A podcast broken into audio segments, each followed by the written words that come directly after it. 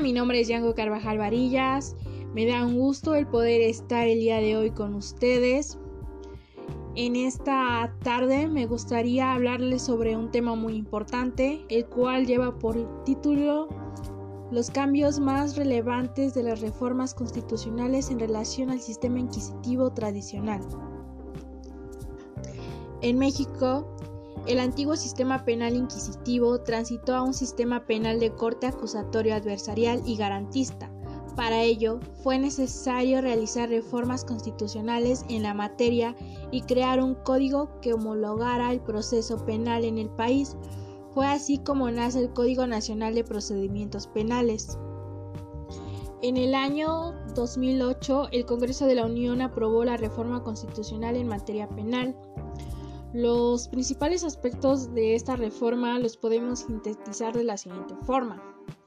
El establecimiento del proceso acusatorio, principios procesales, derechos del imputado, ofendido y de la víctima, orden de aprehensión y auto de vinculación a proceso, modificaciones al Ministerio Público, nuevo perfil del órgano jurisdiccional, mecanismos alternos de solución de controversias, delincuencia organizada y el Sistema Nacional de Seguridad Pública. Las reformas constitucionales en materia penal se dan a los artículos 16, 17, 18, 19, 20, 21, 22, 73, 115 y 123. El artículo 16 se reforma para establecer que la orden de aprehensión solo es por autoridad judicial y se crea una nueva figura, el cual es el juez de control, el cual estará encargado de garantizar derechos tanto del indiciado como de la víctima. Por otra parte, el artículo 17 se reforma para establecer mecanismos alternativos de solución de controversias y se establece la Defensoría Pública, la cual debe de ser gratuita. El artículo 18 establece que la prisión preventiva solo será excepcional. El artículo 19 se reforma para establecer que ninguna detención ante la autoridad judicial debe de ser mayor de 72 horas y establece los plazos para dictar autos de vinculación a proceso. En el artículo 20 se establece que el proceso penal debe de ser acusatorio y oral con principios de publicidad, contradicción, concentración, continuidad e inmediación. Y este tiene como objeto esclarecer los hechos, proteger al inocente, castigar al culpable y la reparación del daño. Sin sentencia emitida por el juez de la causa, existe presunción de inocencia y el Ministerio Público garantiza la protección de todos los sujetos del proceso. El artículo 21 se reforma para establecer que el Ministerio Público y la Policía investigan los delitos y que estos coadyuvan en los objetivos de seguridad pública. El artículo 22 se reforma para ratificar la prohibición de la pena de muerte y la tortura y se establece que la pena será proporcional al delito y al bien jurídico afectado.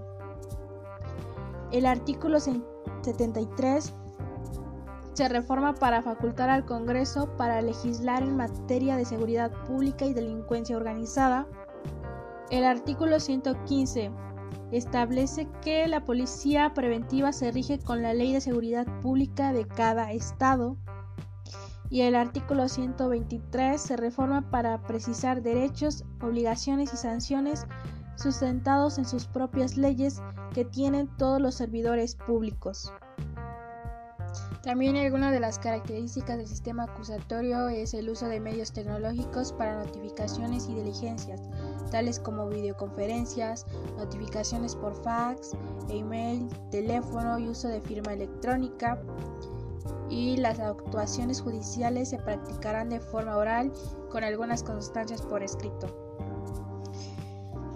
También en los tribunales se contemplan para el desarrollo del procedimiento tres jueces, el cual es el juez de control, el Tribunal de Enjuiciamiento y el Tribunal de Alzada.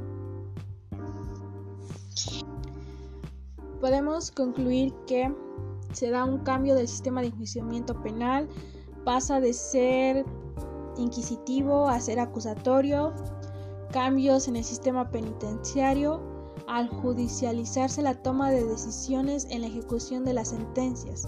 Dicha función pasa del órgano ejecutivo al judicial y, al agregarse los componentes de salud y deporte, hay modificación en la base de su organización, pues se modifica su anterior objetivo de readaptación social por el de reinserción. Y por último, se da el impulso de un nuevo concepto de seguridad pública. Entre otros objetivos, se busca una mayor coordinación entre las tres estructuras policiales existentes y se regula mediante una ley la sujeción de la policía municipal hacia el ejecutivo municipal correspondiente. Anteriormente, dicha regulación se basa solo en reglamentos y los artículos modificados a raíz de esta reforma son el 16, 17, 18, 19, 20, 21, 22, 73, 115 y 123.